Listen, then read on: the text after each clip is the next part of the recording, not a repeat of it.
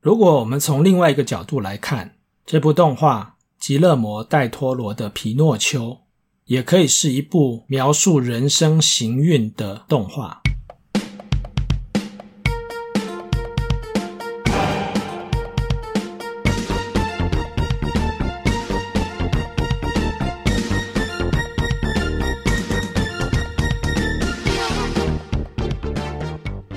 在这一集的节目开始之前呢，我要先来做一个工商服务。许多网红们都会说，这一集要感谢某个干爹的赞助。干爹呢，其实就是指赞助商。但是我既不是网红，而且年纪又很大了，应该没有什么人愿意当我的干爹吧？所以这一集的工商服务呢，我要来宣传一下我所开的课程。在这段时间，我接到不少读者或者是收听 Podcast 的朋友的询问，我是不是有开紫微斗数的课程，让大家能够更进一步、有效率的来学习紫微斗数。一般来说，大家对于紫微斗数的看法呢，还蛮两极的。有些人会认为它很艰涩。很难懂，又有一些人呢，会认为蛮有趣的，好像很容易上手。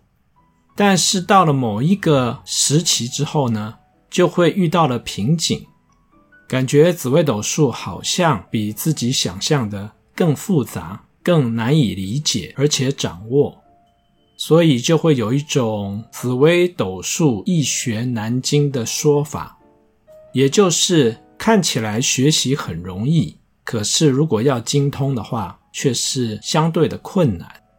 的确，紫微斗数并不是那么好懂。不过，我们如果用做菜这件事情来譬喻的话，可能就会比较好懂了。想象你是一个厨师，你一出生就被给予了十四种不同的食材。请注意哦，这里是食材，而不是食物。食材是什么呢？有鸡鸭鱼肉啊，有猪牛羊、鸡蛋、蔬菜、小麦、白米，也可能是高档的食材，龙虾、鲍鱼。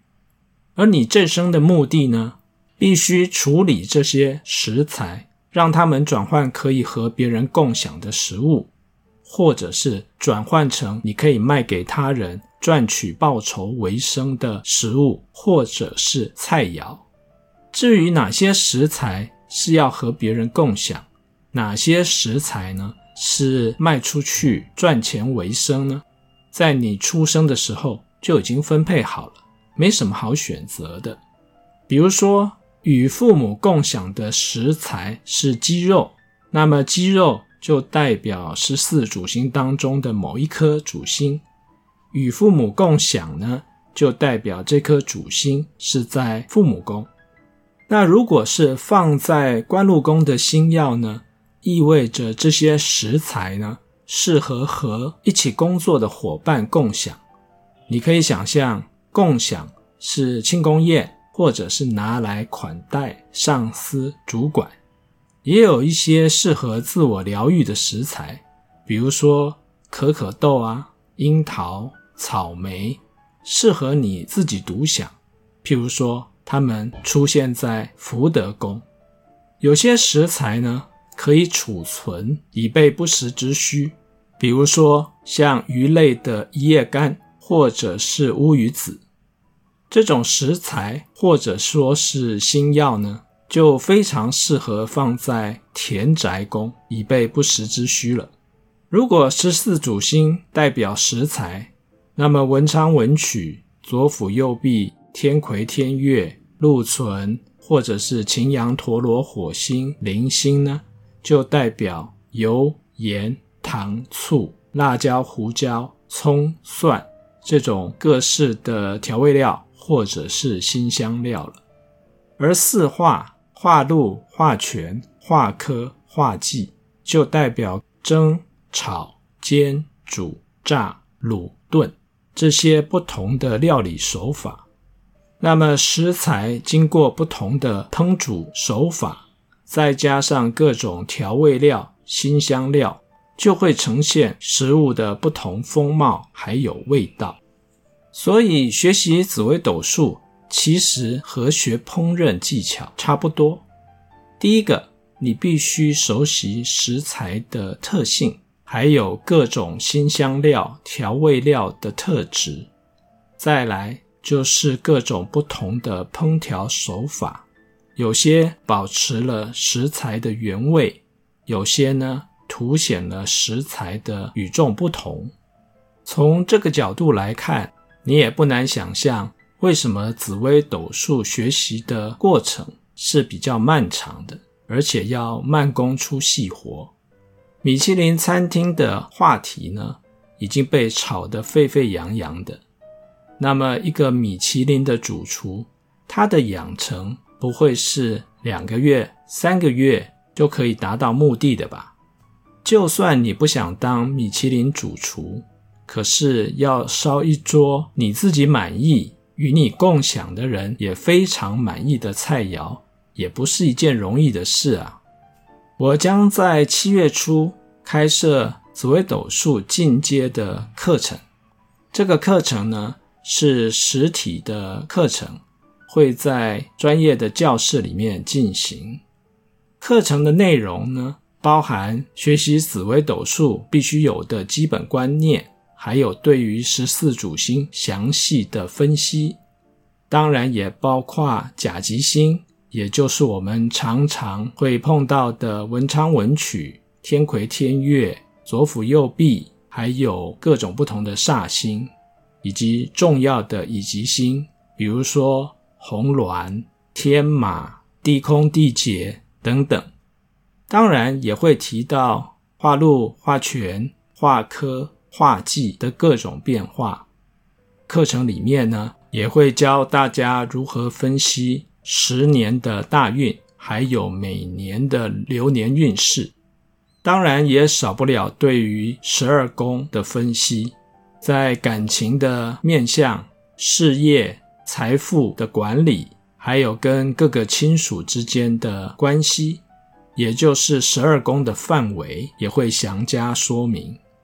这个课程呢，由于主题还蛮多的。所以他会用一期一期的方式来进行，每一期呢是六堂课，每一堂课是两个半小时。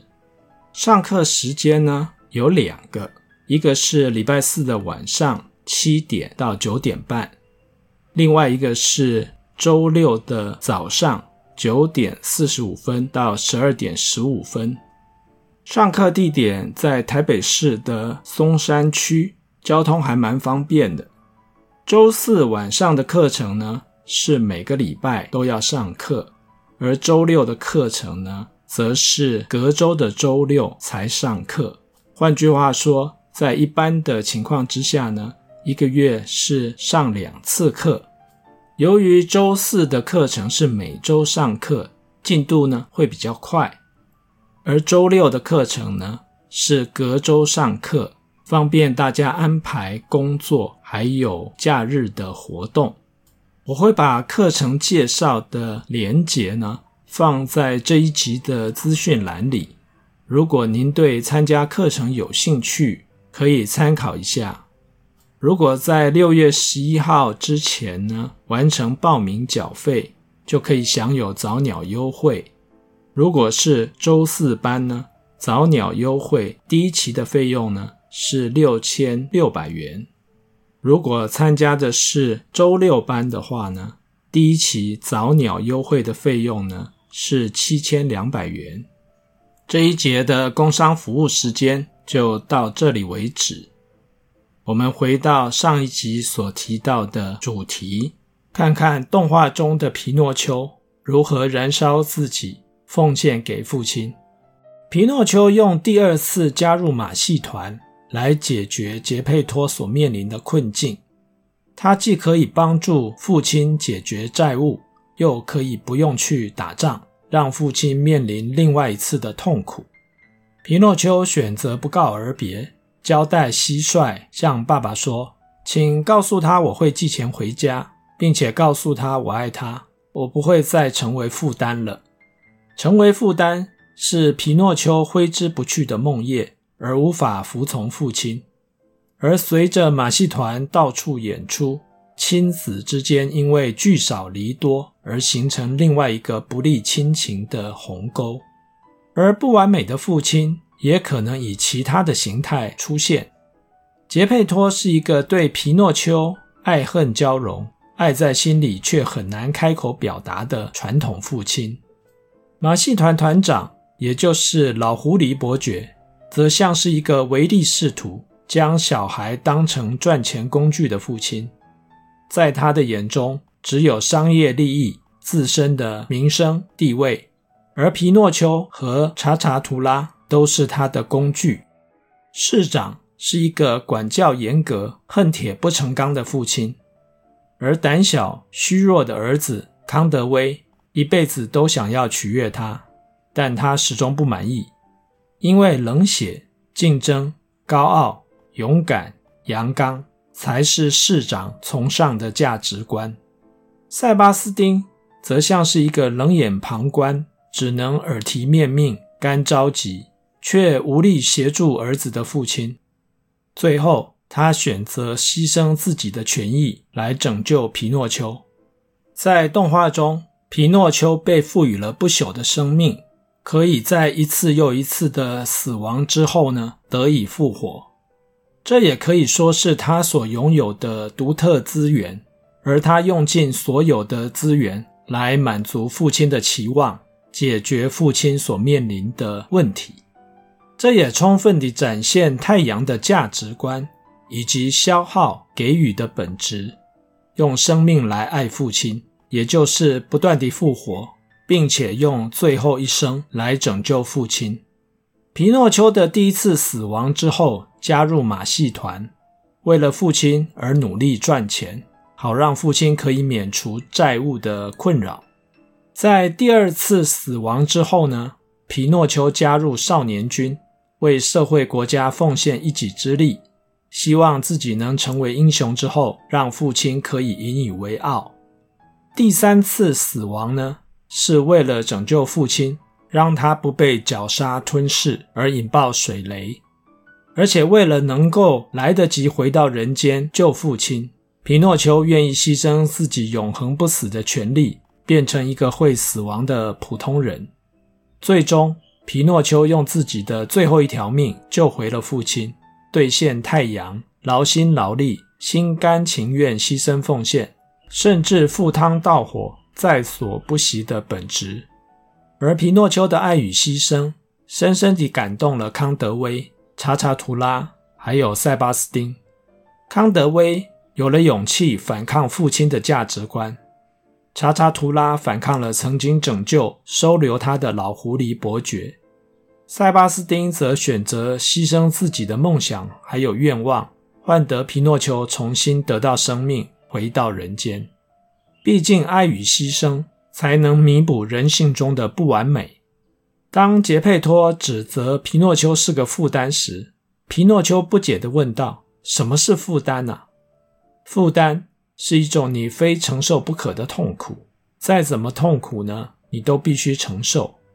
或许爱让痛苦加剧，但是痛苦也会让爱更为强烈。在现实世界中的太阳们，没有皮诺丘的不朽生命。”但是他们用各自所拥有的资源来爱他们的父亲。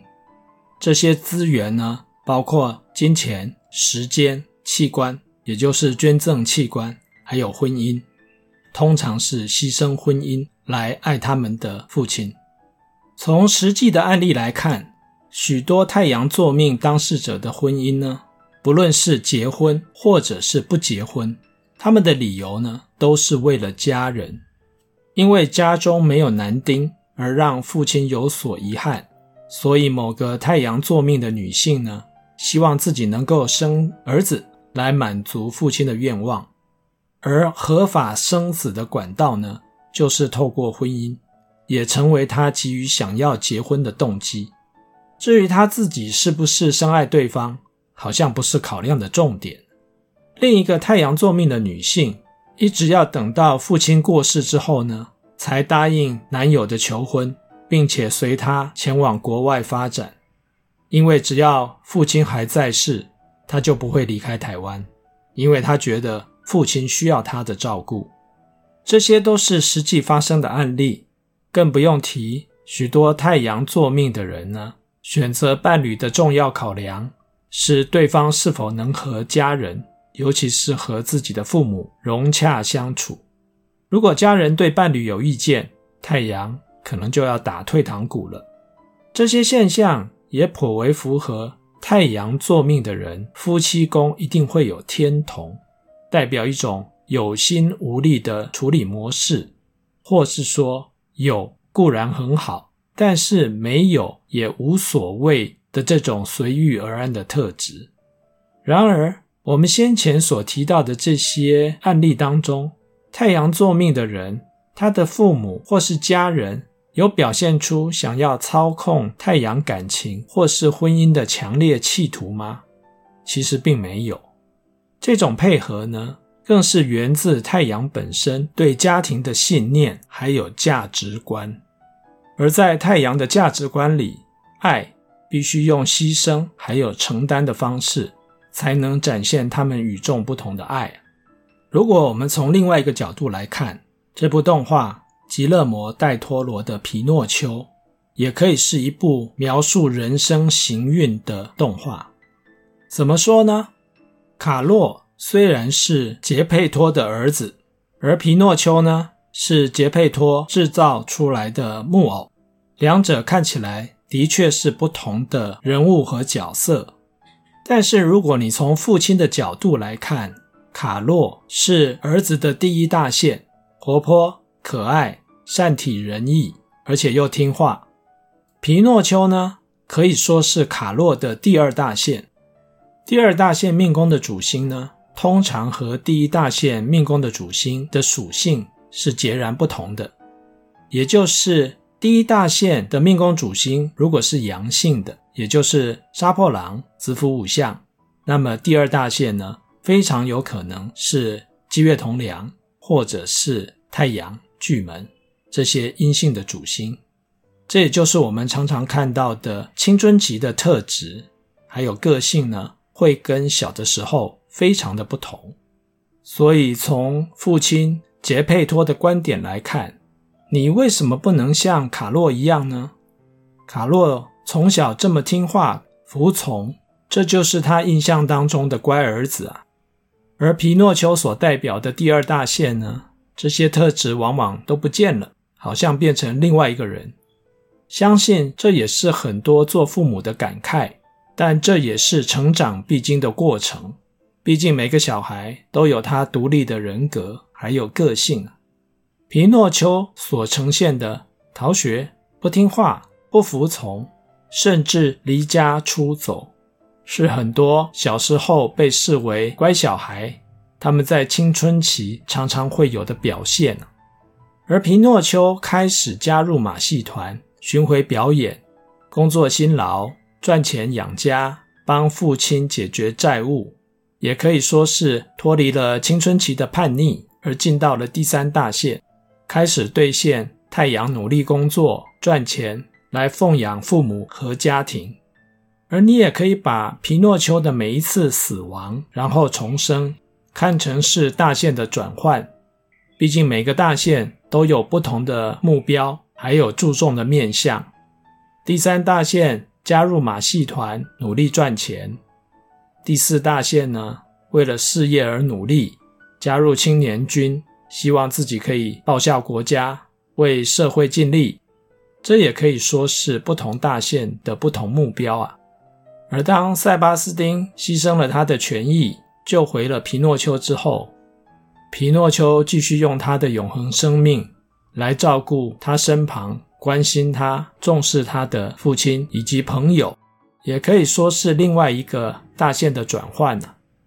人生如戏。戏如人生，有时候真实人生中的剧情比戏剧还要精彩啊！吉勒摩·戴托罗的《皮诺丘》就讲到这里，我们下次见喽。